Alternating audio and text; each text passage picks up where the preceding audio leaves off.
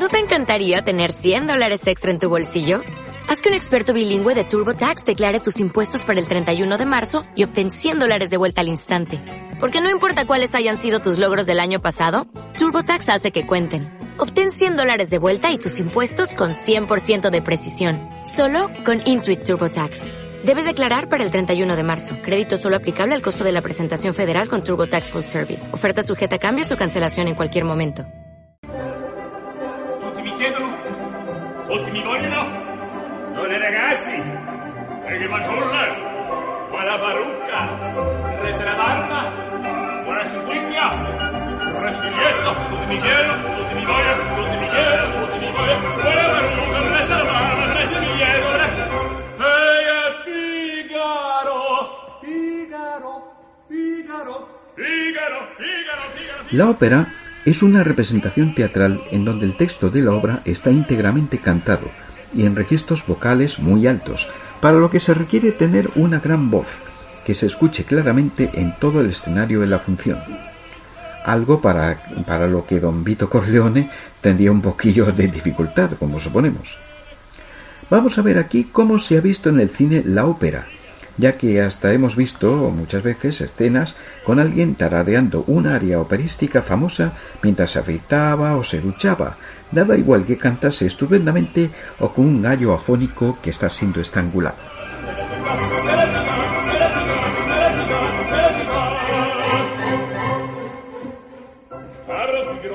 bravissimo, Abramo Figaro, bravo, bravissimo, fortunatissimo, fortunatissimo, fortunatissimo, per verità, Abramo Figaro, bravo, bravissimo, Abramo Figaro, bravo, bravissimo, fortunatissimo, fortunatissimo, fortunatissimo, per verità, sono il padano, della città, sono il padano, della città, della città,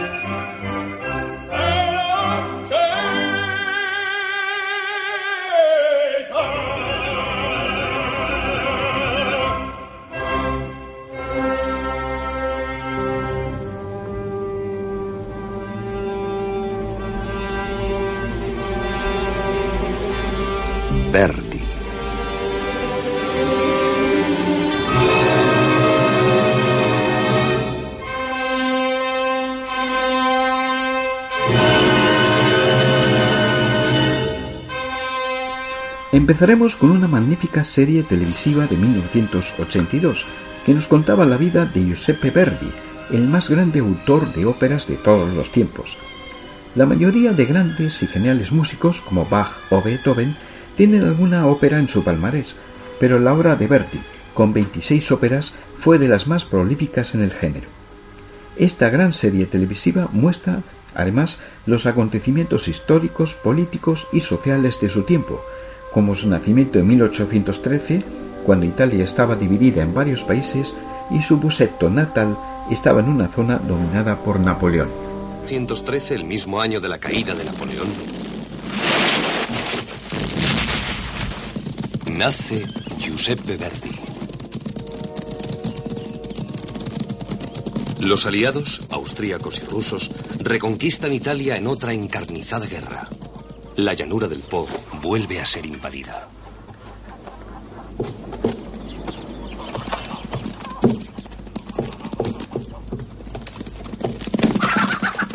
¡Vamos, rápido! ¡Rápido! ¡Entrad en la sacristía! ¡Ocultaos allí! ¡Vamos, ven! ¡Atrás! ¡Atrás! Se dice que la madre, Luisa Utini, esto seguramente es leyenda, cuando los soldados aliados, austríacos y sobre todo rusos, irrumpen en Lombardía para reconquistar Italia, y mientras los soldados se prodigan en saqueos, muerte y violencia, se dice que la madre, Luisa Utini, salva al pequeño Verdi refugiándose en lo alto del campanario. Poco se sabe de la madre. En la partida de nacimiento de Verdi consta como hilandera de seda. Se ignora su vida porque a Verdi no le gustaba hablar de los suyos, ni de sí mismo, ya que era muy celoso de su vida privada. Sin embargo, sabemos que Verdi, silenciosa y secretamente, estuvo muy unido a su madre, aunque apenas la mencione. En cambio, sí nombra con frecuencia al padre.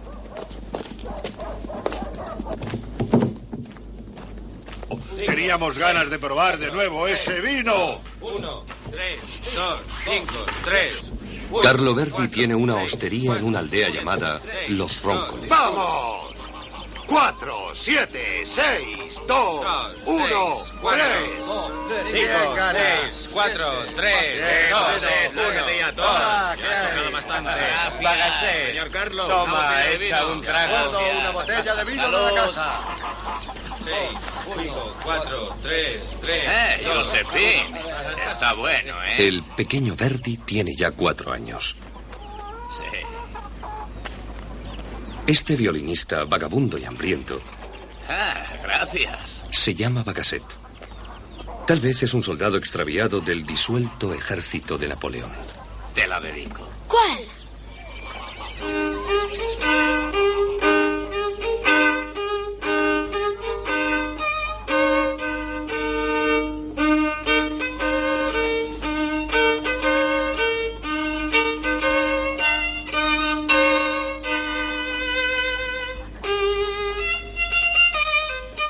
Se dice que fueron los estridentes acordes y desacordes de este desafinado violín los que despertaron por primera vez la sensibilidad musical del pequeño Verdi.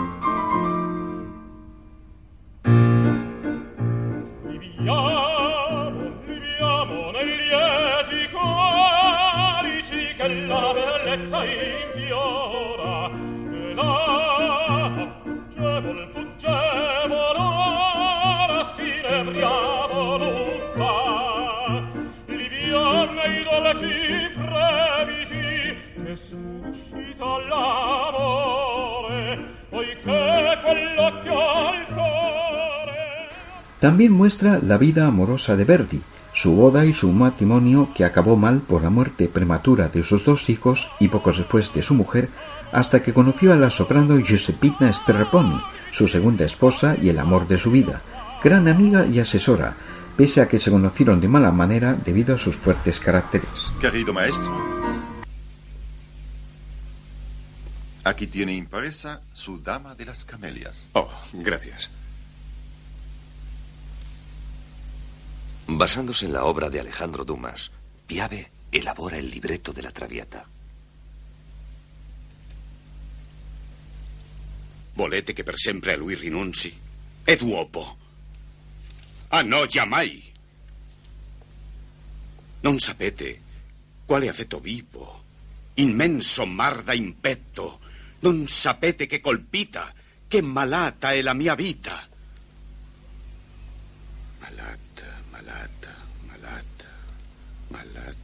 Malata, malattia, morbo. Non sapete che colpita d'aspro morbo è la mia vita. Da fier morbo. D'altro. D'altro morbo. D'altro morbo è la mia vita. Non sapete quale affetto vivo immenso mar da impetto. Non sapete quale affetto vivo immenso mar La Traviata, que Verdi escribirá más tarde, en poco más de un mes, tiene un comienzo difícil. Algo increíble en él. Non sapete, non sapete, Que las óperas las escribe de un tirón. non sapete quale affetto vivo immenso mar da impetto. Verdi ha traído consigo el libreto a Roma, pensando trabajar en La Traviata durante las horas libres que le dejan los ensayos de Il Trovatore. Aunque inútilmente, no le viene la inspiración. ¡Eh, Marietina! ¡Asómate! ¿Qué quieres? Giuseppina lo acompañó solo hasta Livorno, a mitad de viaje. Allí él la había dejado en la habitación de un albergue. No quiso traerla consigo, temiendo las habladurías y chismorreos de Roma. Desde Livorno, donde se encuentra exiliada, Giuseppina le escribe a Verdi la carta más hermosa que una mujer enamorada puede escribir al hombre que ama. Mi querido Verdi, confieso mi flaqueza. Esta separación me resulta más dolorosa que las anteriores. Sin ti soy como un cuerpo sin alma. Estaría contigo toda la vida sin conocer ni el aburrimiento ni la saciedad. Soy muy feliz sabiendo que te encuentras perdido sin mí. ¿No has escrito nada? ¿Ni siquiera una sola página de tu nueva ópera? Bien, me alegro. Claro, no me tienes en un rincón de tu habitación escuchándote mientras trabajas. Esta frase es ideal para darnos a conocer el sitio que ocupa Giuseppina no solo en el corazón, sino también en la vida y en el trabajo de Verdi, que, orgulloso y receloso como es, solo de ella acepta sugerencias, consejos y hasta críticas. No me tienes en un rincón de tu habitación, acurrucada en un sillón, escuchándote y diciéndote, esto es hermoso. Mm, Esto no. Para. Repítelo. Esto es original. Ahora, por tenerme exiliada aquí en Livorno, Dios te ha castigado, obligándote a esperar y a devanarte los sesos antes de que se abran las puertecitas y salgan tus brillantes ideas musicales. En efecto, en Santa Ágata, después del impresionante éxito de Il Trovatore en Roma, de repente las puertecitas se abren y las ideas musicales afluyen como un torrente.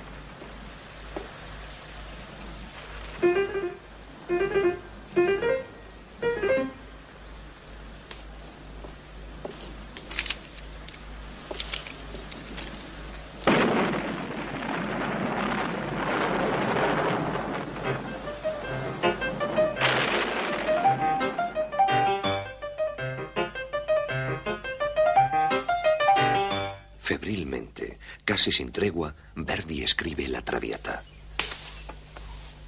Debemos hacer mención a la extraña actitud de Giuseppina ante la Traviata. ¿Acaso este drama despierta en ella recuerdos vivos y aún latentes? Lo ignoramos.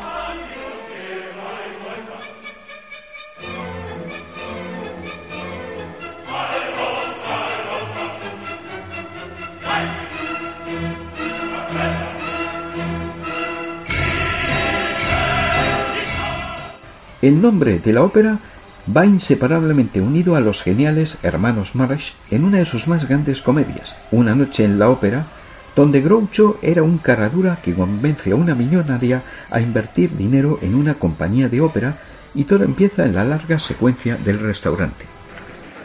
De acuerdo, hablaremos de negocios. ¿Ve usted ese hombre que está comiendo espagueti? No. Pero al menos los espaguetis sí los verá usted.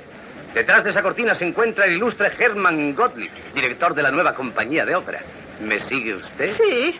Pues deje de hacerlo y llamaré a la policía. Ya he dispuesto todo para que invierta 200 mil dólares en esa compañía de ópera. No le entiendo a usted. Pues nada, que será usted directora de la ópera. Así entrará en sociedad. Se podrá casar conmigo y la echarán de la sociedad. Total, lo que habrá perdido serán unos cuantos dólares. Ah, señor Dreyfus. Ah, Gottlieb, permítame. Señora Claypool, el señor Gottlieb. Señor Gottlieb, la señora Claypool. Señora Claypool, el señor Gottlieb. Señor Gottlieb, la señora Claypool. Señora Claypool, el señor Gottlieb. Señor... Y así estaría toda la noche, pero se me van a romper los tirantes. ¿Qué estaba diciendo? Ah, sí. Señora Claypool, el señor Gottlieb. Señor Gottlieb, señora Claypool. Señora Claypool, señor Gottlieb. Señor Gottlieb, señora Claypool. Y ya que están ustedes todos presentados, ya pueden empezar a jugar a las cuatro esquinas. Señora, su ayuda no puede ser más generosa. Usted, supongo que habrá oído hablar de Rodolfo Lasparri. Oh, no cabe duda. Oh, es el único tenor que ha habido después de Caruso. Sí. Pues esta noche, con el dinero que usted nos entregará, contrataré a Lasparri para la nueva compañía de ópera. Será la gran sensación. Todo Nueva York estará postrado a sus pies. Y aún sobrará sitio. Marcia es inquieto el dolor.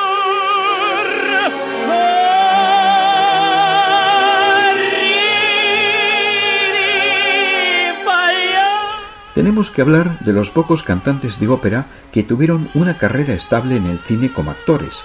Por ejemplo, el italoamericano Mario Lanza, cuya prematura muerte en 1959, a los 38 años de edad, le impidió que durase más. Fue el elegido para encarnar a uno de los mejores tenores de todos los tiempos, Enrico Caruso, en una notable producción de Hollywood, El Gran Caruso.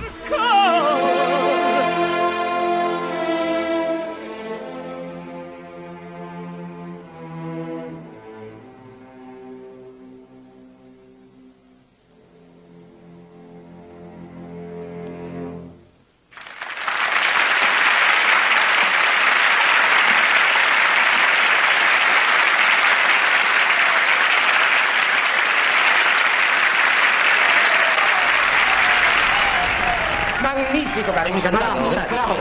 Alfredo, llama un coche. Está en la puerta del escenario, Commendatore. Bien, pues ya nos veremos en el hotel. Pero Enrico, tenemos un compromiso. Me voy a ver a Dorothy. Tulio, mi abrigo. Pero amigo mío, no puedes ir. ¿Que no? ¿Por qué? Creo que tengo derecho a hablar con ella. Cantas en la catedral esta noche, en la misa del gallo. No, tengo que ir a ver a Dorothy. Pero compréndelo, has aceptado ese compromiso, tienes que cantar. Enrico, lo has prometido.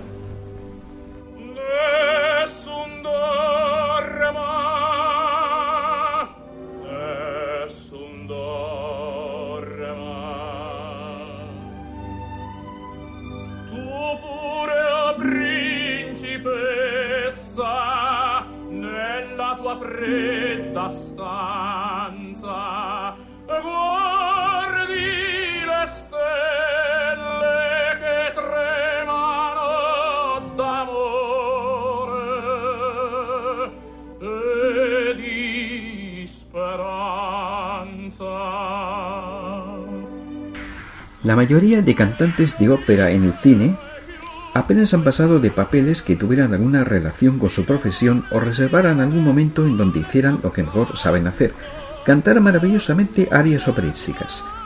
Salvo el barítono William Scheimel en copia certificada del cineasta iraní Abbas Kiarostami, eh, rodada en Italia, cuyo personaje además era de un escritor, el resto son lo que hemos dicho.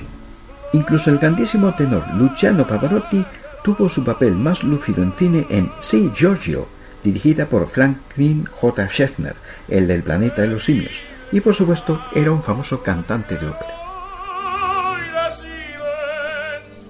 The opera was La Gioconda. Everything started fine. Then, in the third act, it happened. Alvise Badoero just showed me the dead body of my lover, Laura, and he told me he poisoned her. I am furious. I try to draw my sword. It will not come out. Finally, I pull it free. I'm left holding just the top. The blade fly across the stage and wound Laura. Now Laura jump up from her dead bed screaming, I kill you, Fini! She grabs the dagger from the Duke and come at me with it. She forced me back and back and back until I am in the balcony where I stumble and I fall over the rail into the Grand Canal.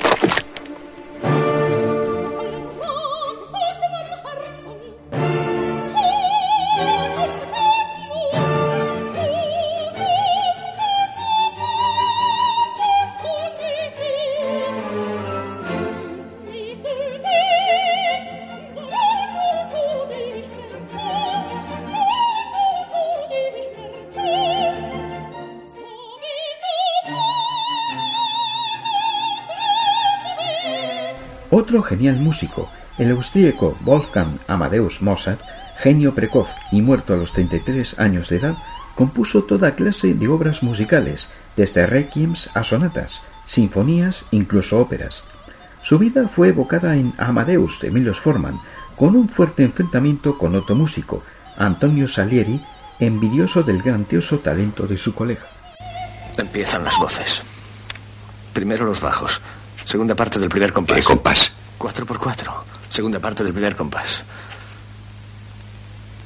En la. Confutatis. Segundo compás, segunda parte. Maledictus. ¿Entendéis? Sí, sí, re sostenido. Claro. Segunda parte del tercer compás en mi. Flamis acribus adictis. Silencio. Maledictus, flamis acribus. Acribus adictis. ¿Lo habéis tomado? Sí, creo. A ver.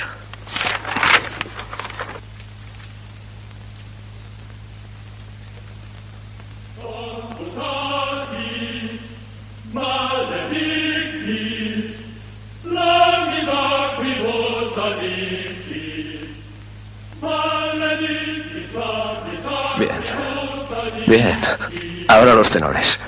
Cuarta parte del primer compás en do. Confutatis. Segundo compás. Cuarta parte. Re. Maledi. ¿Lo cogéis? Sí, sí, continuad. Segunda parte del cuarto compás en fa. Flammis acribus adictis, flammis acribus adictis. Ahora la orquesta. Segundo fagot y trombones bajos con los bajos. Idénticas notas y ritmo. Primer fagot y trombones con los tenores.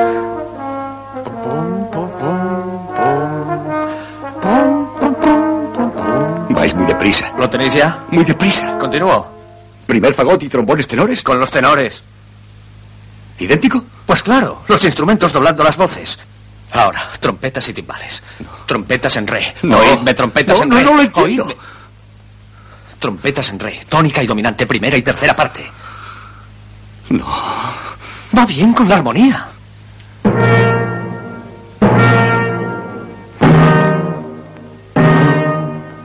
Sí, sí, sí. Sí.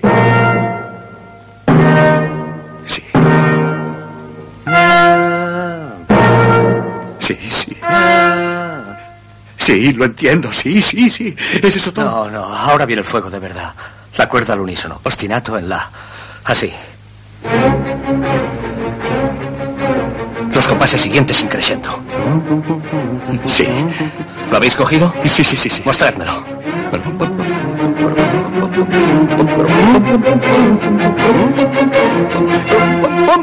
Grandioso. Sí, sí, sí, sí. Seguid. Bócame. Sotoboche.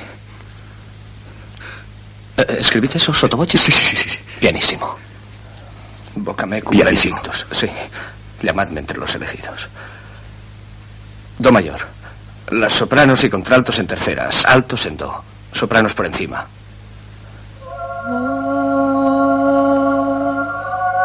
Bócame.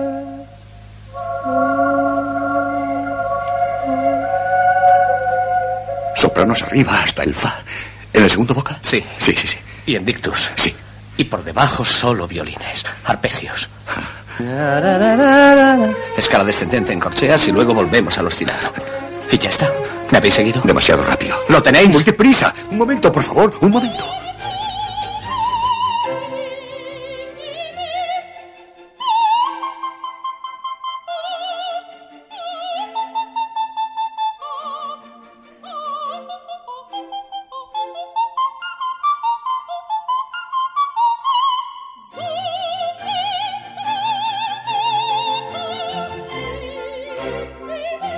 Ya que hemos citado a Mozart, en muchas películas se citan o se escuchan fragmentos de su música, y sobre sus óperas está La flauta mágica, que hemos visto en la versión que Ingmar Bergman hizo en 1974 y citada de manera divertida en esa gran comedia que es la francesa Intocable, con el personaje del senegalés, asistente del millonario paralítico, partiéndose de risa al ver a un tenor disfrazado de árbol.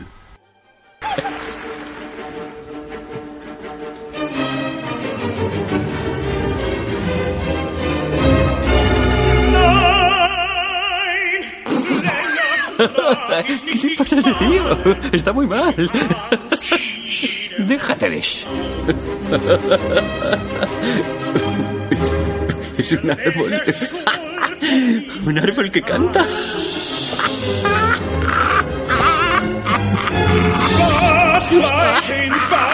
Y en alemán. ¿Qué pasa? ¿Canta en alemán? Encima canta en alemán. Está chalado. Joder, qué rollo. ¿Y cuánto dura? Cuatro horas. Oh, mierda.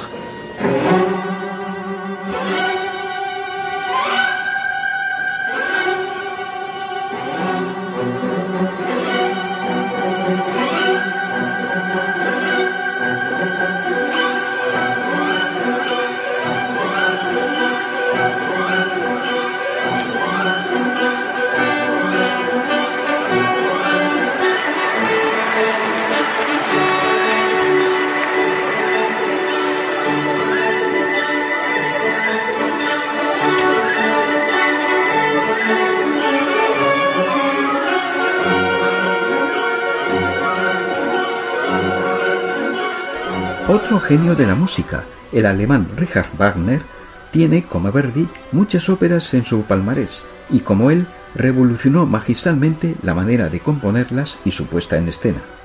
No obstante, pese a su gran talento, es un músico que no cae nada bien en Israel por haber sido póstumamente el músico favorito de Adolf Hitler y porque él mismo en vida fue un antisemita furibundo. Sus músicas se incluyeron en muchas películas, como la famosa escena del bombardeo de un pueblo vietnamita en Apocalypse Now de Coppola, amenizado por la cabalgata de las Valquirias. En 1984, Wagner tuvo una serie de televisión sobre su vida, protagonizada por Richard Barton, pero no tuvo tanta calidad como la de Verdi y las críticas fueron destructivas. Lleva Este podría ser cualquiera. Gracias a Dios. Votan, votan, rey de los dioses. Votan, bendice las llamas. Quema al héroe y a la novia. Quema al fiel corcel. Que la herida sane el temor de todos los padres. Yelmos alegres, saludad a Valhalla, hecho para una bendición sin fin. Mi vengador Hagen, hijo mío, rescata, rescata el anillo. Señor Wagner, déjeme llenar su vaso. Por supuesto, he leído a Wolfram von Essenbach. ¿Las sagas del norte? ¿Noruega? ¿Islandia? Sí, sí. La ópera me aburre. Me aburre. No dice nada. Yo no escribo óperas, escribo dramas musicales. Ah, claro, claro. Eso no me aburre en absoluto. ¿Sus dramas musicales se representan en algún sitio? ¿Dramas musicales? Lis ofrece Tannhäuser en Weimar. yo no puedo ir allí. Yo tampoco, ahora. Suiza está llena de gente que huye de alguna parte. París, Viena, Dresde. Ah, sí, Dresde. Wagner se vio obligado a huir de Dresde. Uf. Si llegara a aparecer por Alemania sería arrestado. París. Lleve usted su Sigfrido a París. Pero tendrá que ponerle música para París. Sí, claro. En mi juventud, París era el sitio adecuado, la capital ideal para componer música. Oh, Wagner, cielos, Wagner. El concierto. El concierto.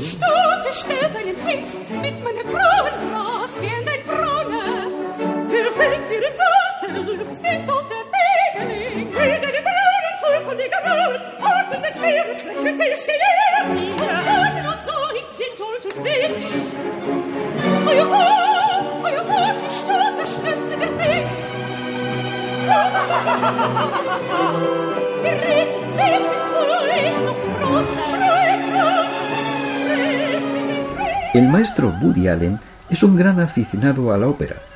Dirigió hace años una de ellas, Gianni Schicchi, de Giacomo Puccini, y antes, ya que aludíamos a Wagner, pues Allen, como buen judío, le dedicó en Misterioso Asesinato en Manhattan un chiste que mostraba la relación de la música del compositor alemán y el nazismo. Chiste claro, breve y rotundo, uno de los más recordados por los cinéfilos.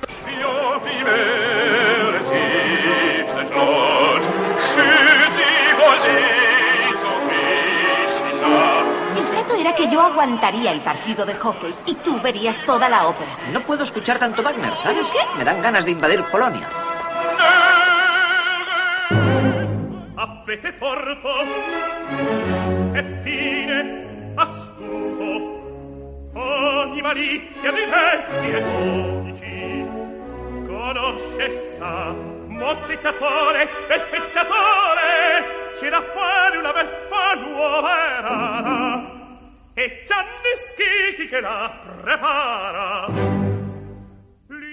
Cuando Allen rodaba películas en Europa, Roma fue una de las ciudades elegidas.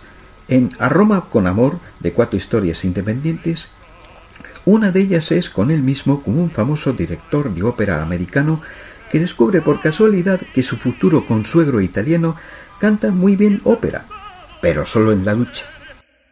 Va a ser una gran estrella. Estrella. Una estrella de la ópera. cantare. Ma non è Non vero, sai cantare. dai. Ma tu canti solo eh sì, sotto io, io l'acqua, me voy a ocupar. canta sotto la doccia. Eh sì, eh sì. No, sì. no, yo non le llevaré. Basta, no. basta, No, dai. no, io che- Oh, che- no, no, no, no, no. quieta, quieta. Vamos, interponte. Vamos, vamos. Eh, ve, ponte delante, seguro que no apuñala a una mujer.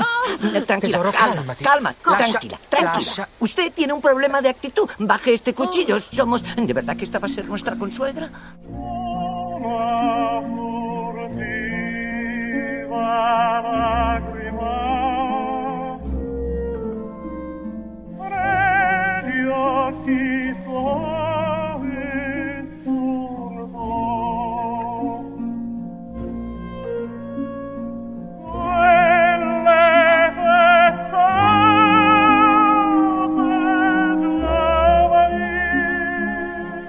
Y la película de Woody Allen con más relación con la ópera es Match Point, su primera y mejor película en Londres, donde las viejas grabaciones operísticas del gran Enrico Caruso quedaban perfectas para la intensa historia de amor, celos y asesinato de la trama.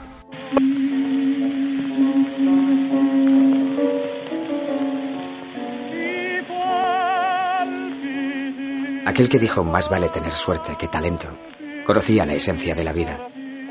La gente tiene miedo a reconocer que gran parte de la vida depende de la suerte. Asusta pensar cuántas cosas escapan a nuestro control. En un partido hay momentos en que la pelota golpea el borde de la red y durante una fracción de segundo puede seguir hacia adelante o caer hacia atrás. Con un poco de suerte sigue hacia adelante y ganas. O no lo hace y pierdes.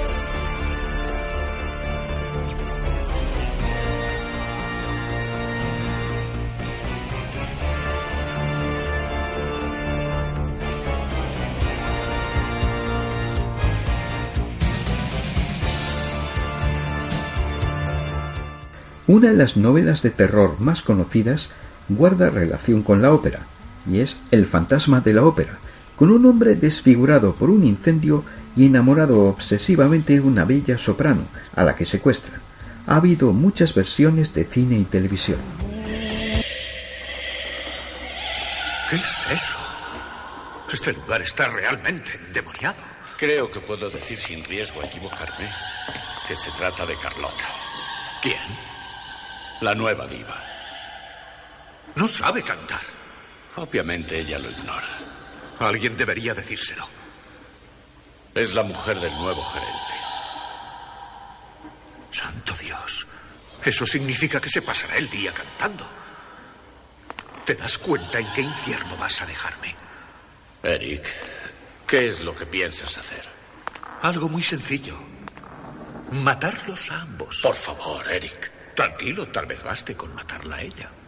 Eric. ¿Qué fue de tu proverbial sentido del humor? ¿Mi humor?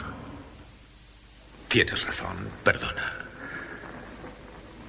No estoy acostumbrado a matar y eso me trastorna. ¿Esa mujer elegirá la temporada de ópera? Según parece, piensa dirigirlo todo. Bien, en ese caso me iré contigo.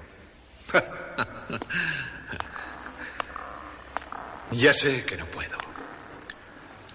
A veces olvido que mi mundo son estas galerías sombrías, privado de la luz, como en las tinieblas. Yo mismo soy la oscuridad en persona. ¿Dónde están mis tiendas doradas? ¿Dónde pacen y saltan mis corderos? ¿Tenemos que dar clases de canto a esta chica? La envía el conde de Chagny, señor. ¿Quién es ese conde de Chagny? Uno de nuestros mayores mecenas. Clases.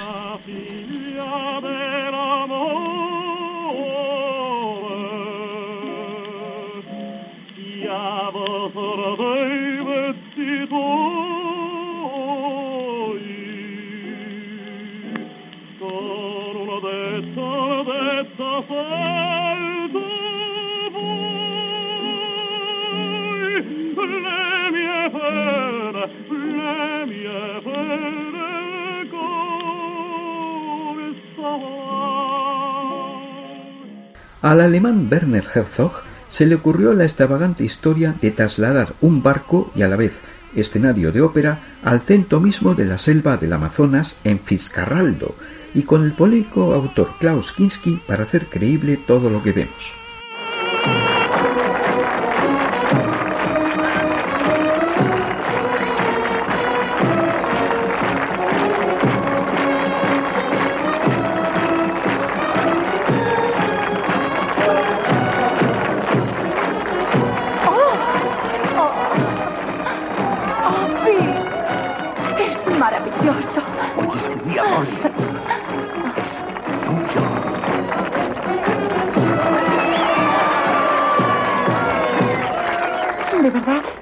Puedo resistir tanta emoción. Cariño, te quiero. Ahora viene la ceremonia oficial. Ten, tírala con fuerza. ¡Vamos!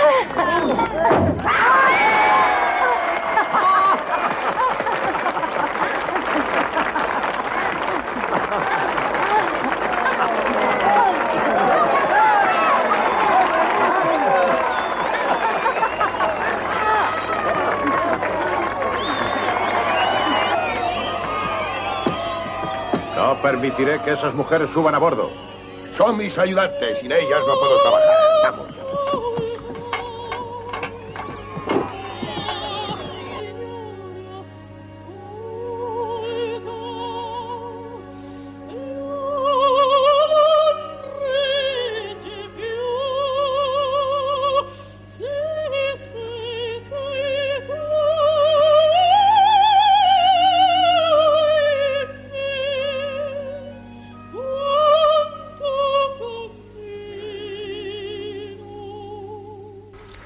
Junto con los italianos La Scala de Milán y la Fenice de Venecia, el Gran Teatro del Liceu de Barcelona es de los más grandes teatros de ópera del mundo. En muchas producciones catalanas ha sido citado, aunque podemos recordarlo en dos películas recientes que recuerdan dos momentos difíciles de su historia. Uno es su incendio en 1994, pero que, como la Fenice, fue reconstruido. En Barcelona un mapa, de Ventura Pons, el personaje moribundo de José María Pou insinúa que lo incendió él mismo. Y otro momento difícil del Liceo fue el atentado anarquista a finales del siglo XIX con bombas y decenas de muertos. Lo recuerda el documental La bomba del Liceo, con gente que habla sobre la época y la sociedad de aquel momento, en una Barcelona muy compulsa.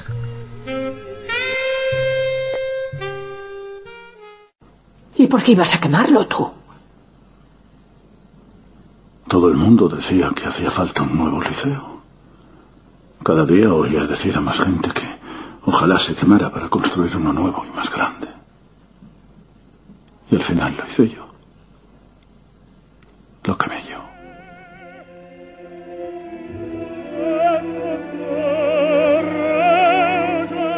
Era, podríem dir, la catedral de la burgesia i el lloc de Barcelona on feia més goig. Había días que estaban dedicadas las funciones para las queridas, había días que estaban dedicadas las funciones para las esposas. Barcelona, a finals del segle XIX, va ser coneguda com la ciutat de les bombes. Barcelona viu una història de l'anarquisme brutal. La festa que hi havia més extraordinària era presenciar una execució. I el meu rebesavi va portar la familia a la execución. Cuando acababan las ejecuciones, muchos padres les pegaban un castañazo en la cabeza de los hijos para decirles, aprender.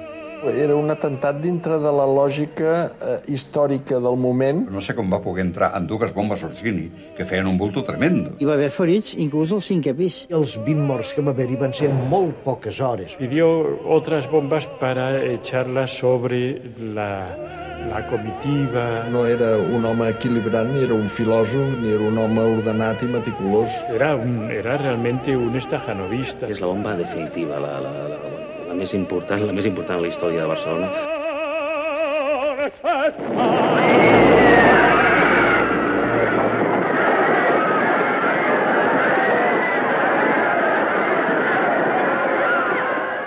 a lo mejor no quería tirar las bombas, pero no le gustó la representación y, y las tiró, las tenía guardadas para otra para otro atentado en otro sitio.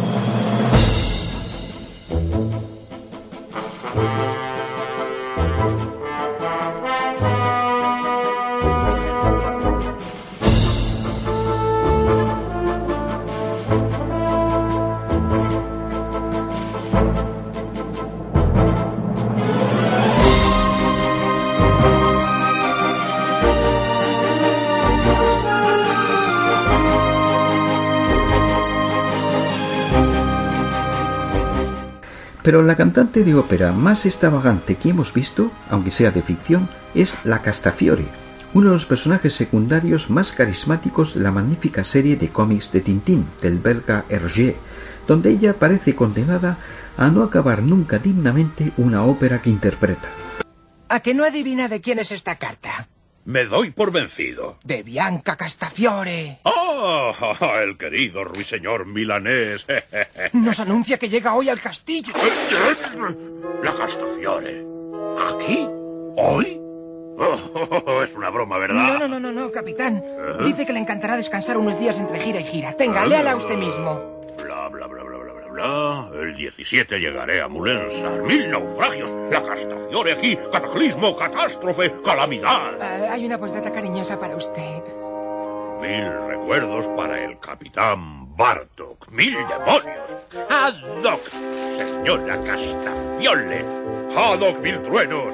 Néstor. Señor. Néstor, prepara inmediatamente mi equipaje. Tengo que salir antes de una hora. Ah, bien, señor.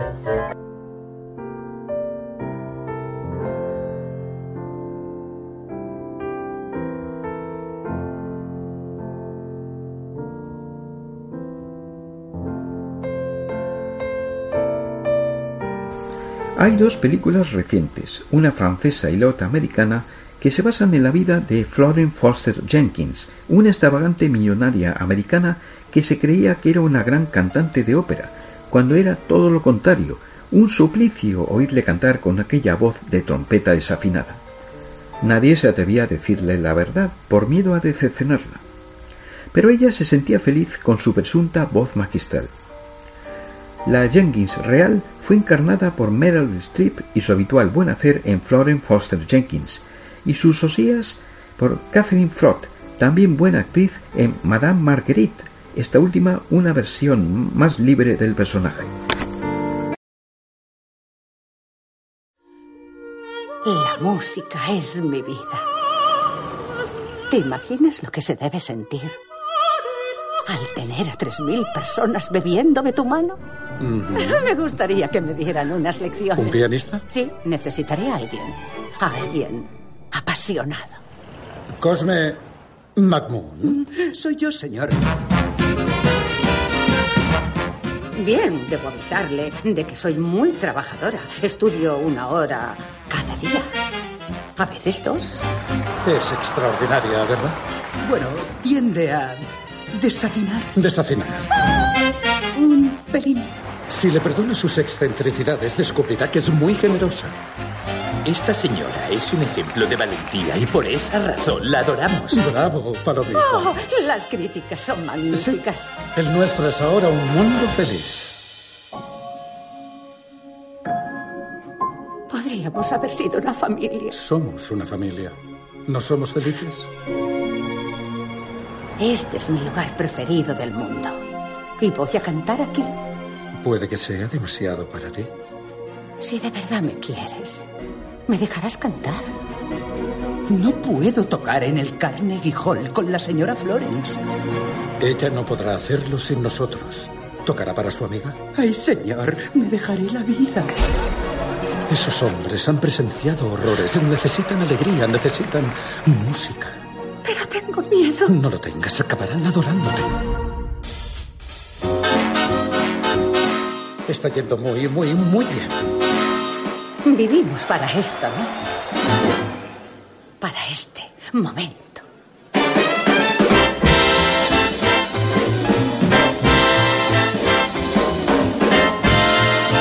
Expanda el diafragma, Florenzo.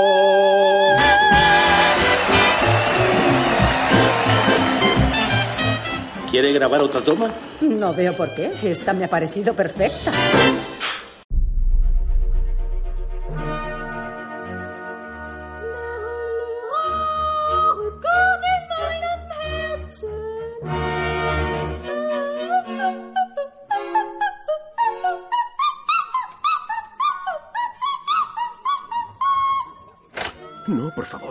Salga, pero no deje la puerta abierta. Es insoportable.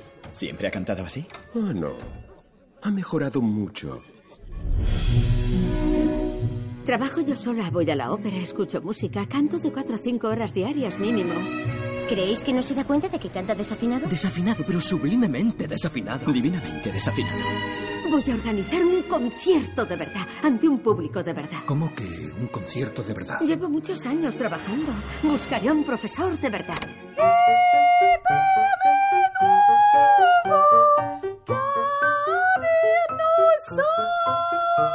No, es eh, muy interesante. Es muy personal. Gracias. No puede subirse a un escenario. ¿Qué pasará cuando se dé cuenta? ¿De qué tienes miedo exactamente? Tengo miedo por ti, imagínate. Siempre.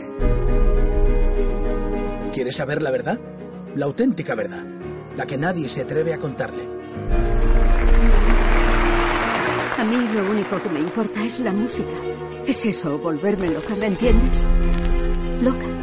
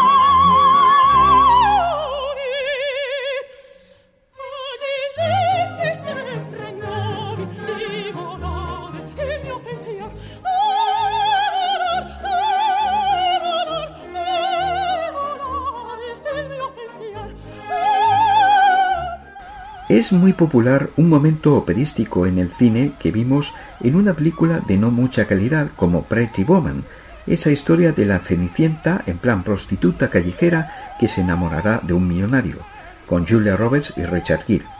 Hay un momento en que su cliente la lleva a la ópera y qué casualidad. La ópera que van a ver es La Traviata de Verdi, y a que a ella le emocionará por razones obvias. ¿Y dices que cantan en italiano? ¿Y cómo sabré lo que dicen? Están rotos. Los míos están no, rotos. están bien, ya verás. Oh, Lo entenderás, ya verás cómo lo entiendes. La música tiene mucha fuerza. hay una banda. La reacción de la gente la primera vez que ve una ópera es muy espectacular. O les encanta o les horroriza. Si les encanta, será para siempre. Si no, pueden aprender a apreciarla. Pero jamás les llegará al corazón. Rinasce,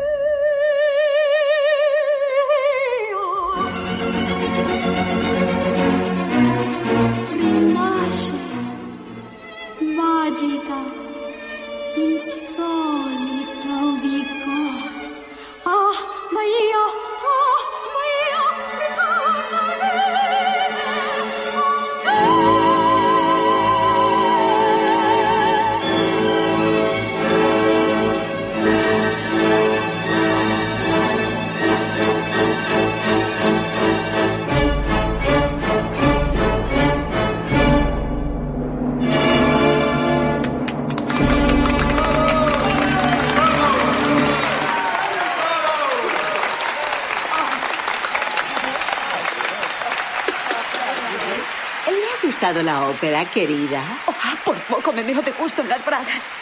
¿Qué? Dice que la música de la traviata la embriaga.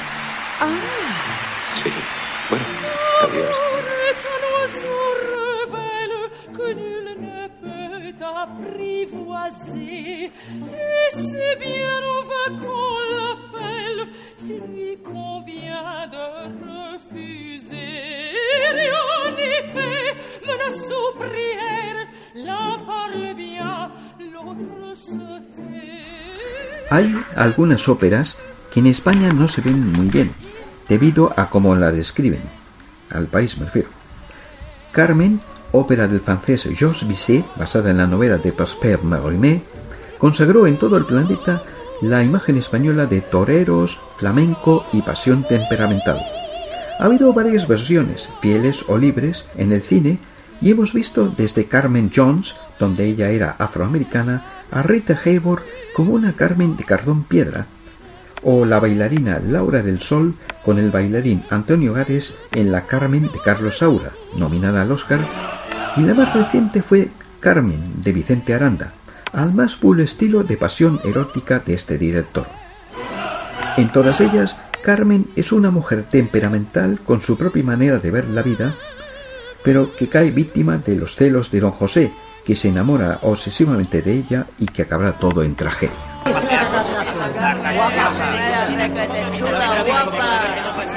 Dicen que las mujeres y los gatos nunca vienen cuando se les llama y acuden sin falta en cuanto no les haces caso.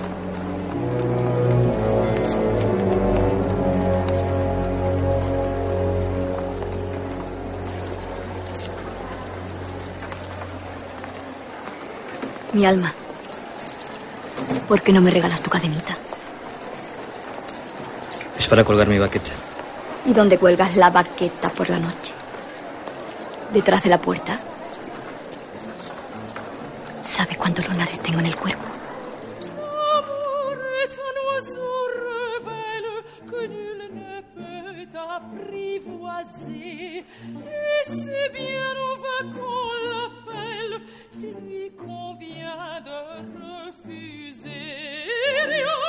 Esa gran serie animada que es Los Simpson parodiaron precisamente una representación de la ópera Carmen con ellos mismos asistiendo como público. Eso sí, con las canciones traducidas al ruso, pero donde Bart y Homer, aburridos ante la obra, empiezan a decir toda clase de paridas muy divertidas, mientras que Marge se muere de vergüenza ajena.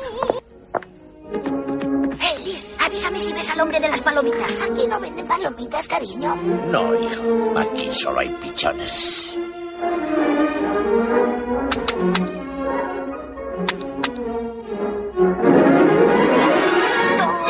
Ahora, apriétate el cinturón. Aquí no hay palomitas, esto es un tostón. No hagas el tonto, hijo. Y tú no le rías las gracias. No reprimas a la criatura. Lo que debemos hacer es espolear.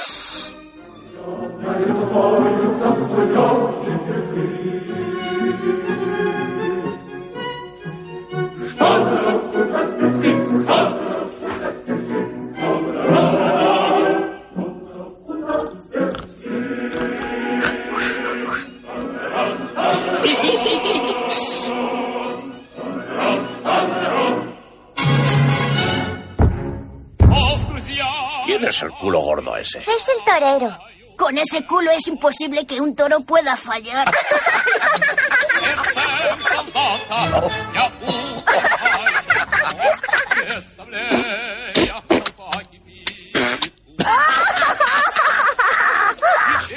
¿Quién es esa gente? ¡Eh, tú! ¿Cuándo dejas de decir bobadas? Cuando la gorda se ponga a cantar. ¿Crees que esa camilla lo podrá hacer callar? Vamos por una hamburguesa.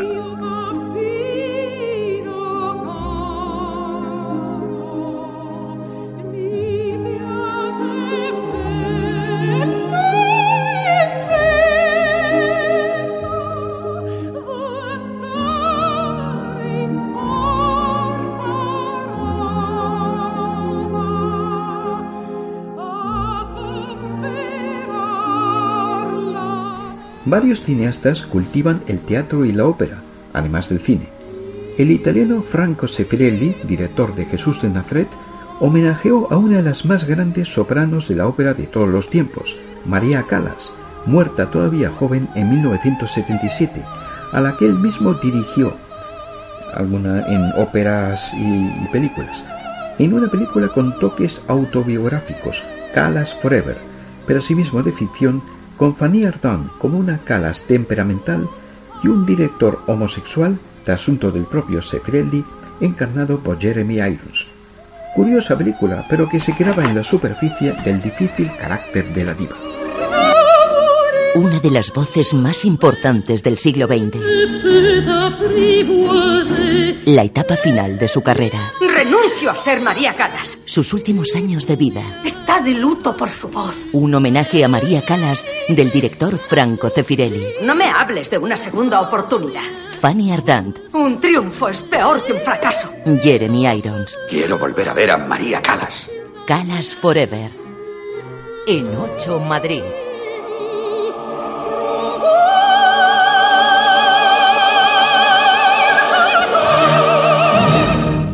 Verdi escribe en 1867 para la Ópera de París Don Carlo, una ópera basada en un libreto francés.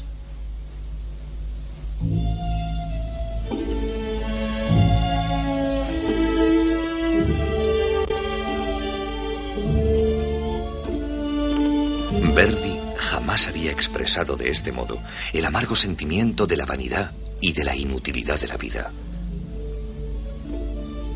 Su protagonista es el anciano Felipe II de España, quien por razones políticas se casa con una joven princesa prometida a su hijo, don Carlos.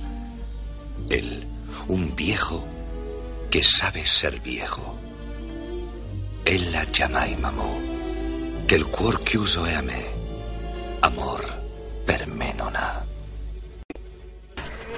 Volvemos a Giuseppe Verdi para hablar de sus óperas más polémicas, si la miramos desde un punto de vista español. Es Don Carlo, donde recreaba el enfrentamiento entre el rey español Felipe II y su hijo Carlos, que murió loco.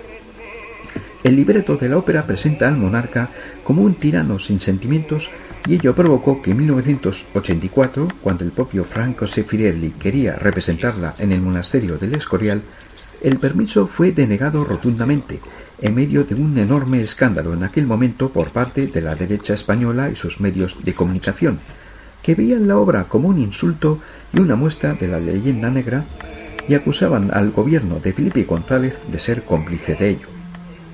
Hace poco, por cierto, fue representada aquí, con la bendición del rey Felipe VI y dirigida, dirigida por Albert Borella. ¿Por qué? Porque han visto la valía artística de la obra, más allá de disquepar ideológicamente de ella, ya que incluso el gran tenor Plácido Domingo la interpretó sin ningún problema hace años. No, que va. Boadella tergiversó como quiso la trama hasta convertir al malvado Felipe II de la función en una especie de Michael Landon de la Casa de la Pradera del siglo XVI, algo que hubiera enfurecido a Giuseppe Verdi, ya que él nunca soportó que nadie manipulara su obra.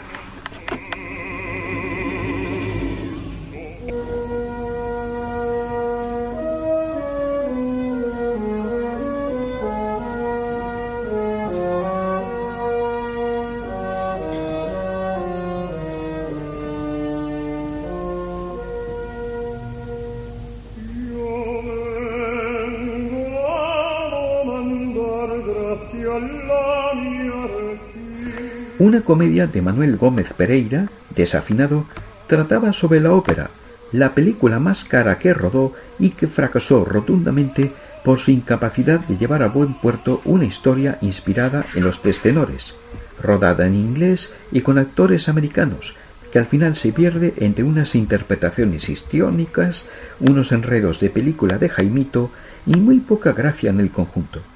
Fue un duro golpe para la carrera del cineasta, que jamás volvió a tener éxitos en taquilla como antes.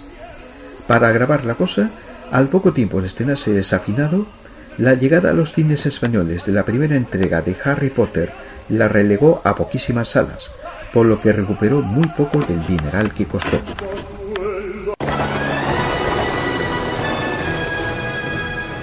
Es una bella historia. Trata de tres amigos que cantan juntos.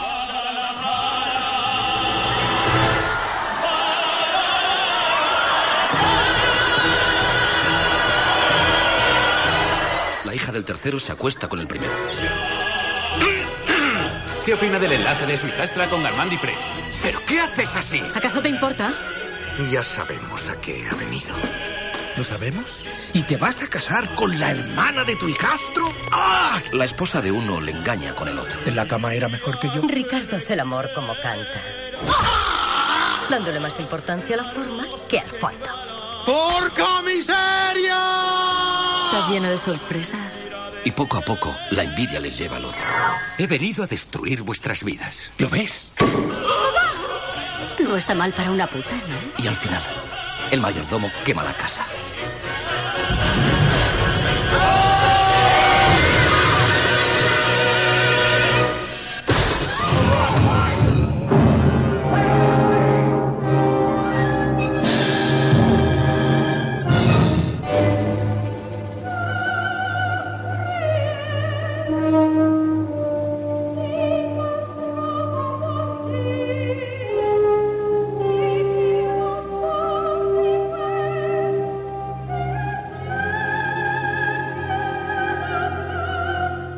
Dejamos para acabar la más grande película de la historia del cine, Ciudadano Kane, que tiene una escena de ópera muy bien montada, como todo lo que aparece en la película de Orson Welles.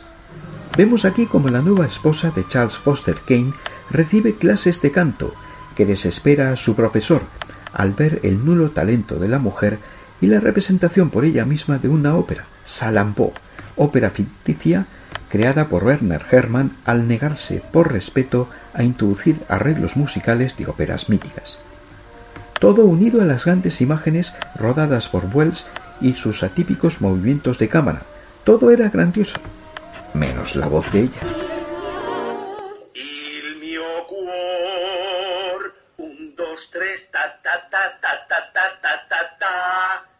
No se ponga nerviosa.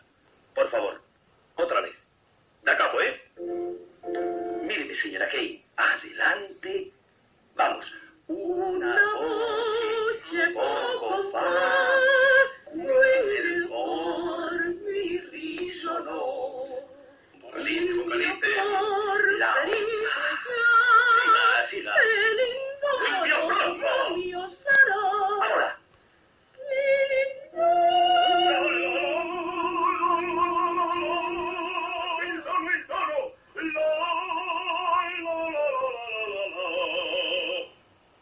puede cantar y hay quien no puede.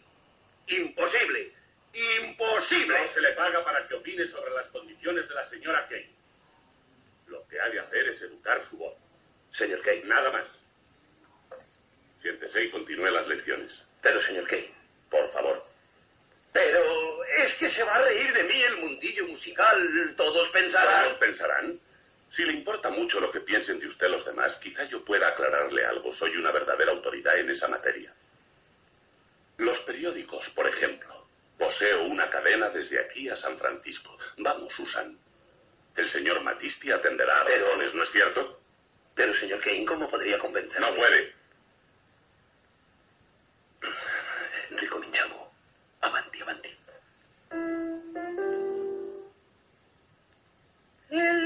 America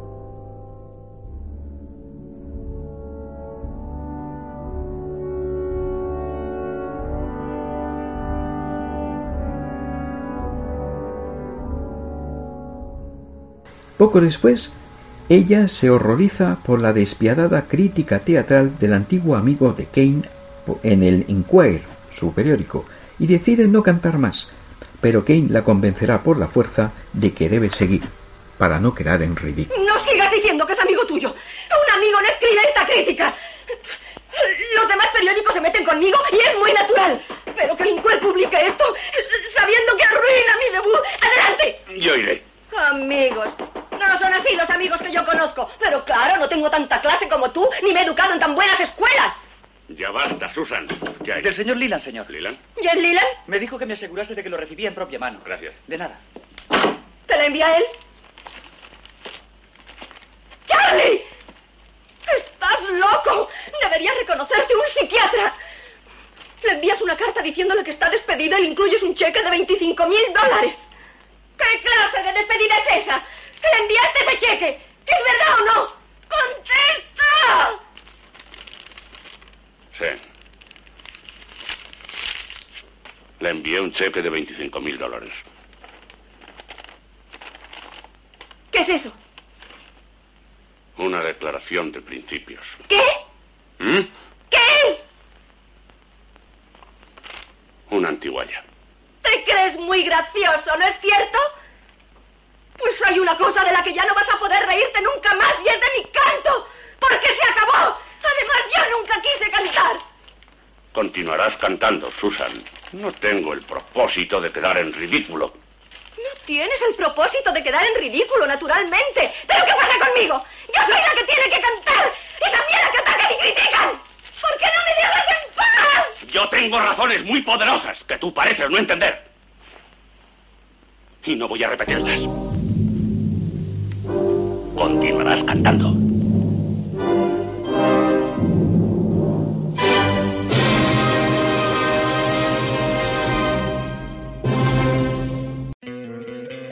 ¿No te encantaría tener 100 dólares extra en tu bolsillo? Haz que un experto bilingüe de TurboTax declare tus impuestos para el 31 de marzo y obtén 100 dólares de vuelta al instante. Porque no importa cuáles hayan sido tus logros del año pasado, TurboTax hace que cuenten. Obtén 100 dólares de vuelta y tus impuestos con 100% de precisión. Solo con Intuit TurboTax. Debes declarar para el 31 de marzo. Crédito solo aplicable al costo de la presentación federal con TurboTax Full Service. Oferta sujeta a cambios o cancelación en cualquier momento.